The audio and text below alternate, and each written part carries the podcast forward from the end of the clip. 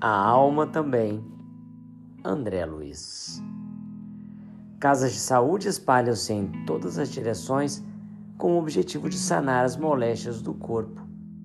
E não faltam enfermos que lhe ocupem as dependências.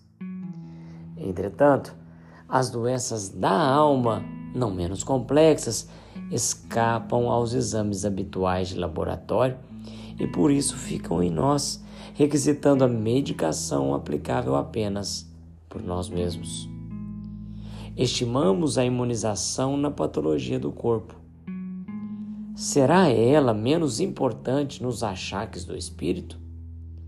Surpreendemos determinada verruga e recorremos de imediato à cirurgia plástica, frustrando calamidades orgânicas de extensão imprevisível.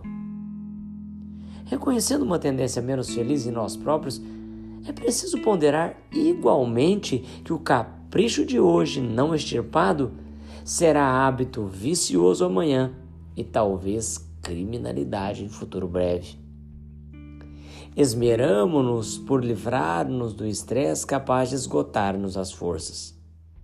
Tratemos também de nossa feição temperamental para que a impulsividade não nos induza à ira fulminatória. Tonificamos o coração, corrigindo a pressão arterial ou ampliando os recursos das coronárias a fim de melhorar o padrão de longevidade.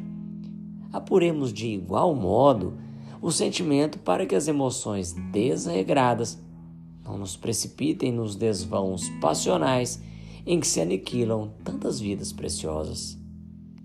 Requintamos-nos, como é justo, em assistência dentária na proteção indispensável.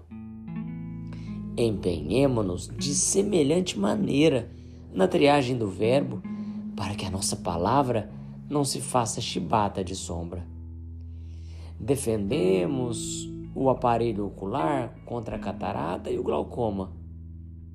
Purifiquemos igualmente o modo de ver. Preservamos o engenho auditivo contra a surdez. No mesmo passo, eduquemos o ouvido para que aprendamos a escutar ajudando.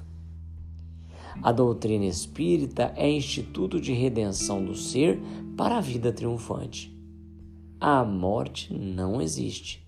Somos criaturas eternas. Se o corpo, em verdade, não prescinde de remédio, a alma também.